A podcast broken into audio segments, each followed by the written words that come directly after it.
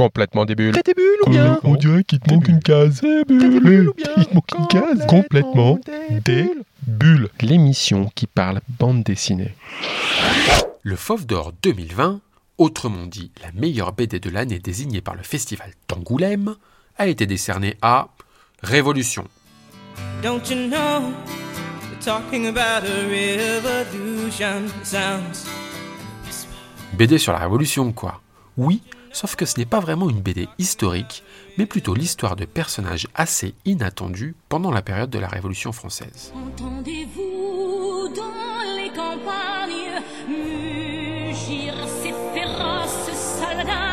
En choisissant ce contexte et ce décor pour raconter leur histoire, les auteurs invitent à vivre la période de la Révolution sous un prisme nouveau, en imaginant comment des petites gens, des enfants ou encore même des femmes ont vécu, subi et même impacté cette période clé de l'histoire. Un fauve d'or mérité pour ce premier tome de 300 pages, intitulé Liberté. Écrit et dessiné à quatre mains par deux jeunes auteurs, Youn Locard et Florent Groisel. Salut Florent. Bonjour. Comment on décide de faire une BD sur la Révolution? Euh, on décide de faire une BD sur la Révolution parce qu'il n'y en avait pas beaucoup, quasiment rien en fait, en termes de fiction euh, qui se passerait euh, pendant la période révolutionnaire, qui prendrait comme décor euh, la Révolution. Et on s'est dit que c'était quand même dommage parce qu'il y a un potentiel narratif euh, incroyable.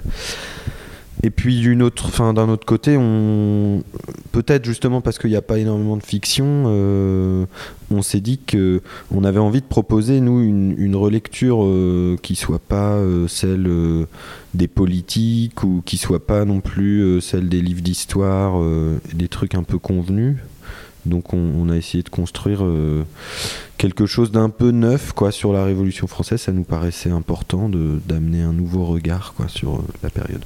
Alors 300 pages, c'est un travail euh, titanesque. Euh, c'est un travail à quatre mains que tu fais avec Youn, qui est aussi avec nous. Salut Youn.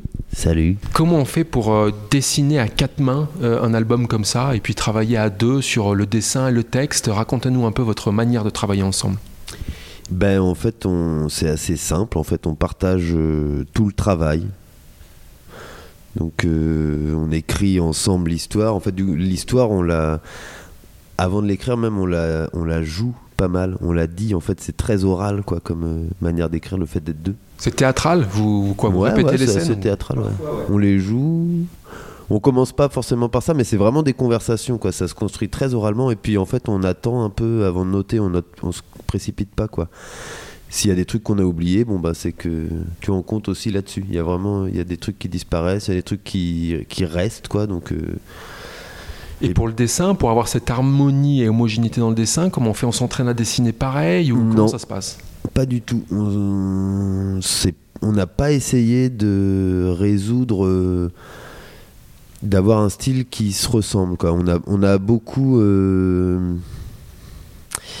réfléchi euh, et phosphoré pour euh, trouver, euh, pour résoudre les. En fait, on dessine chacun des pages. Quoi. Donc euh, le, le souci, c'était euh, qu'il fallait pas que le lecteur euh, perde les personnages en route quand on change de dessinateur, par exemple. Voilà. Donc ça, on trouve des, finalement des solutions assez, assez simples, quoi. Et le choix euh, des pages, de qui dessine quelle page, il se fait comment? Pile ou face. Pile ou face? Ou alors, ça dépend des fois, on se bat.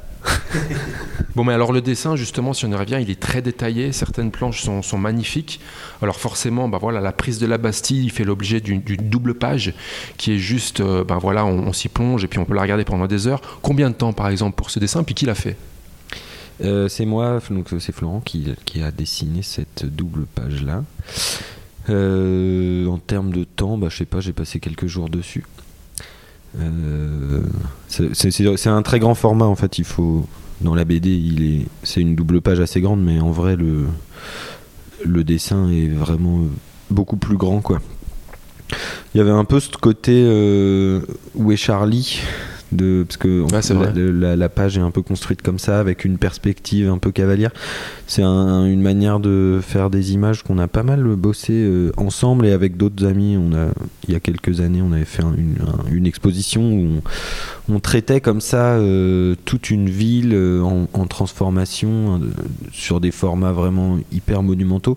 Et cette perspective, elle permet de raconter plein de choses. Bah, D'ailleurs, comme dans comme justement dans, dans Où est Charlie, il y a ce truc de, de pouvoir raconter plein de petites histoires en même temps euh, qui se déroulent dans une simultanéité, mais en même temps, comme c'est des foules, on peut les animer comme si c'était euh, un personnage dans plein de situations différentes à des moments différents de l'action. Enfin, C'est beaucoup par le détail, du coup. Et alors, euh, quel travail? Combien de temps pour faire l'album? 5 ans, du coup, on a mis à faire celui-là. Ça paraît une éternité dans le monde de la BD. Pour une BD comme ça, comment on séduit un éditeur? Comment un éditeur vous suit sur un projet quand on lui dit on va faire un truc sur la révolution, ça va être trois tomes de 300 pages et le premier tome on va mettre 5 ans? Ben, il faut lui demander à lui, mais en tout cas, nous, quand on a terminé notre bouquin précédent, il nous a demandé si on avait des idées pour la suite. On avait effectivement euh, cette idée de révolution euh, qui commençait à, à poindre. Et je- c'est aussi grâce, je pense, euh, à lui, à, lui, à l'éditeur, euh, que le, le projet a pu se faire dans ces termes-là, euh, avec une, une forte pagination. Euh, Thierry Grunstein, notre éditeur à l'an 2, euh, il est habitué à ce genre de gros projets et ça lui fait pas trop peur en fait. Un mot sur la couverture, un bras en l'air qui brandit un pistolet et derrière d'autres bras qui brandissent des pics. Ouais. Euh, c'est très visuel. Le choix de sa couverture, il a été difficile ou facile pour vous? Il a été assez facile. C'est un bras de femme, de jeune femme, qui brandit une arme. Alors ben, l'histoire maintenant, parlons-en un peu. Euh, si on rappelle un peu le contexte, ça commence quand votre BD Ça commence au printemps, en avril 1789. Alors euh, le contexte c'était quoi? La disette, euh, mauvaise récolte, euh, dette de l'État, augmentation des impôts, c'est explosif quoi. Absolument. Et alors dans ce contexte, on va suivre différents personnages. On vit cette révolution sous le prisme de ces personnages très différents.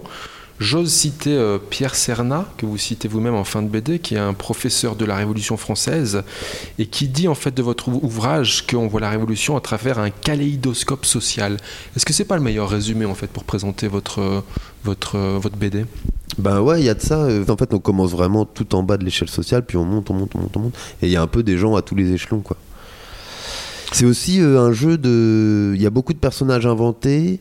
Il y a pas mal de personnages euh, qui ont vraiment existé, mais euh, qui sont des personnages de second plan sur qui on a assez peu d'informations en fait que nous on s'est approprié. Enfin, il y a un jeu, on, s'est beaucoup amusé à questionner, ouais, tu vois, bah, nous on raconte un- une fiction, une histoire qui se passe pendant la Révolution, on invente des personnages, on en prend des vrais, on mélange tout ça, et puis euh, il y a aussi un autre personnage, un anglais, euh, journaliste, euh, un peu philosophe comme ça, qui voyage en France, qui est pas mal inspiré d'un, de, ben, par exemple, il y a un écrivain anglais qui s'appelait Arthur Young, qui a publié un voyage en France dans ces années-là.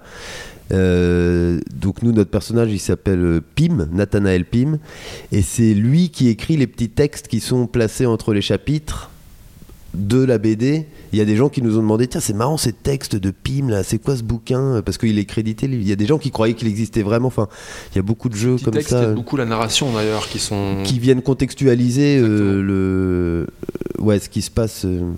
Alors ça s'appelle Révolution, le tome 1 s'appelle Liberté, ça fait 300 pages, c'est magnifique.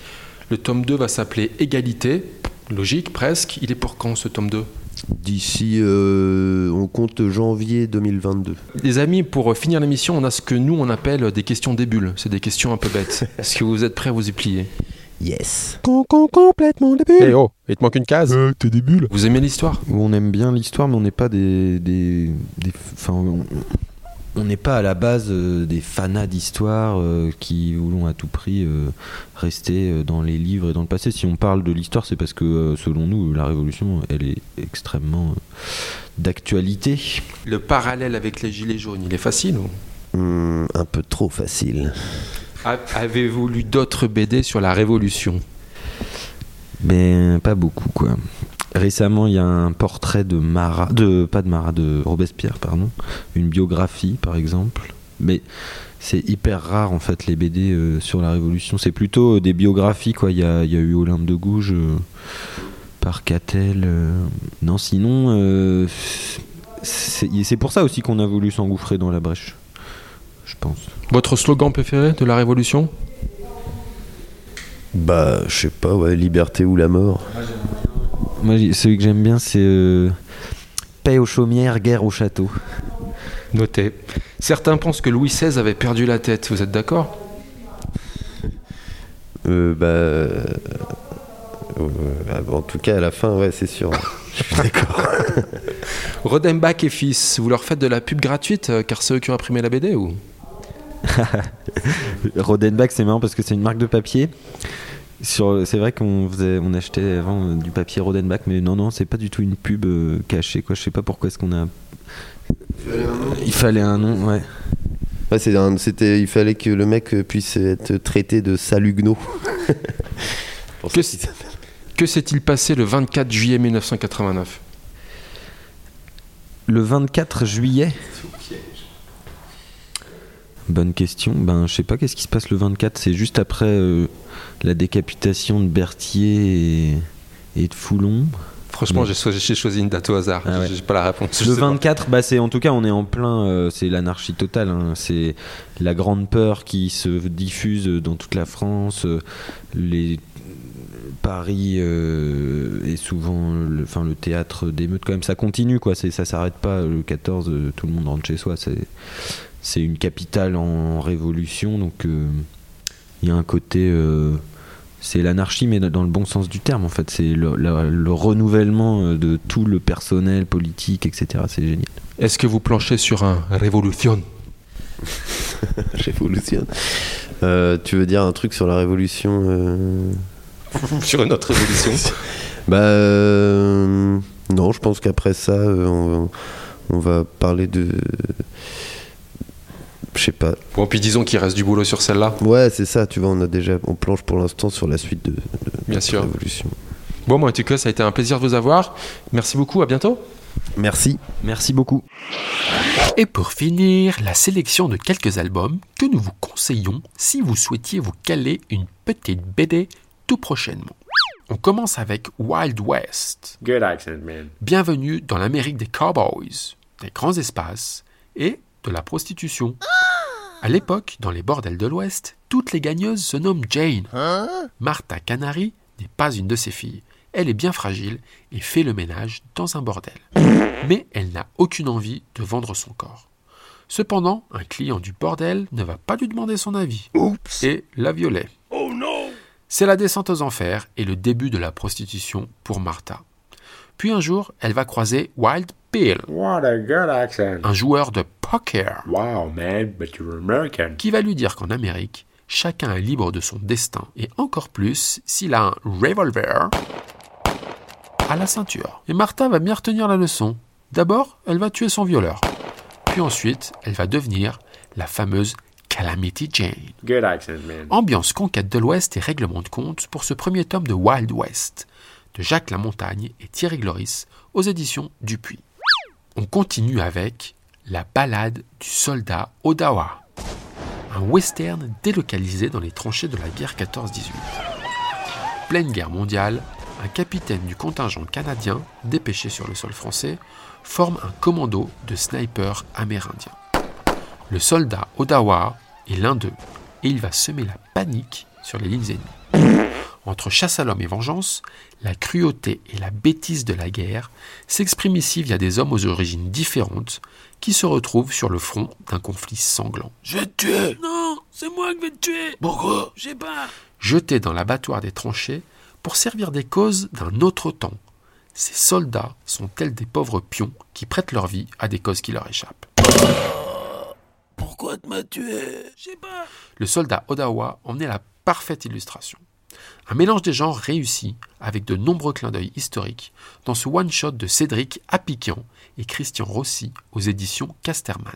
On finit avec Le roi de paille. Basse-Égypte, 563 avant Jésus-Christ. Ness est la fille du pharaon. Le pharaon a des dizaines de concubines dans son harem.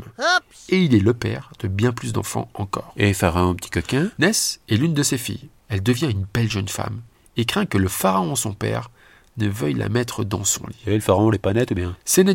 Demi-frère de Ness, la convainc qu'une vie meilleure les attend ailleurs. Je te jure, faut se casser. Ils fuient ensemble, mais finissent rapidement dans les mains de geôliers pour être vendus comme des esclaves. Ils atterrissent alors en terre du pays voisin, la grande Babylone, où le roi ennemi va les capturer et découvrir leur véritable identité. Ils seront esclaves, mais pas tout à fait comme les autres du fait de leur sang royal. À nouveau, ils vont devoir s'échapper. Pharaon, enfants royaux, dynastie, esclavage et rituel, dans cette nouvelle série de Isabelle Détang, dont le premier tome s'intitule La fille de Pharaon. C'est aux éditions d'Argo. Et dans notre série Album alternatif, voici Le siècle d'Emma. Gros plan sur quatre membres d'une même famille ayant vécu dans la Suisse du XXe siècle. Il y a Emma, née au pied du Jura au début du siècle dernier. Elle est plutôt de gauche et sa jeunesse sera marquée par la mort de son fiancé lors d'une manifestation. Il y a Franz, le frère d'Emma. Lui, clairement de droite. Il finira même à l'extrême droite, proche des nazis, pour qui il fera l'indique. Il sera exécuté en Suisse pour trahison et laissera un fils orphelin, Thomas. Thomas, lui, aimera le rock et tombera amoureux d'une Italienne dans la Suisse d'après-guerre. Mais il aura du mal à pouvoir vivre une vie normale avec cette femme étrangère pour la Suisse. Puis il y a Véronique, la petite fille d'Emma, qui connaîtra une autre époque encore différente. Véronique sera fervente défenseuse de l'émancipation des femmes en Suisse. Euh, depuis quand elles peuvent voter, les femmes en Suisse déjà? Des destins et des vies différentes dans une Suisse qui, au fil de l'histoire, fut tantôt entourée, bousculée, repliée ou encore émancipée.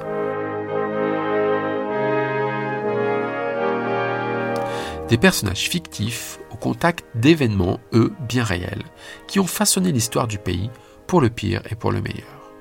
Une BD ludique et historique qui reflète la diversité helvétique. De Éric Burnand et Fanny Vaucher aux éditions Antipode. Voilà, voilà. Alors, bonne lecture. Et comme on dit dans l'émission, les bulles, il n'y en a pas que dans le champagne, mais aussi plein les BD. Et le 9e art, lui, se consomme sans modération. Alors, soyez des bulles. Complètement des bulles. T'as des bulles ou bien On dirait qu'il te manque une case. Des bulles ou bien Il te manque une case. Complètement des bulles.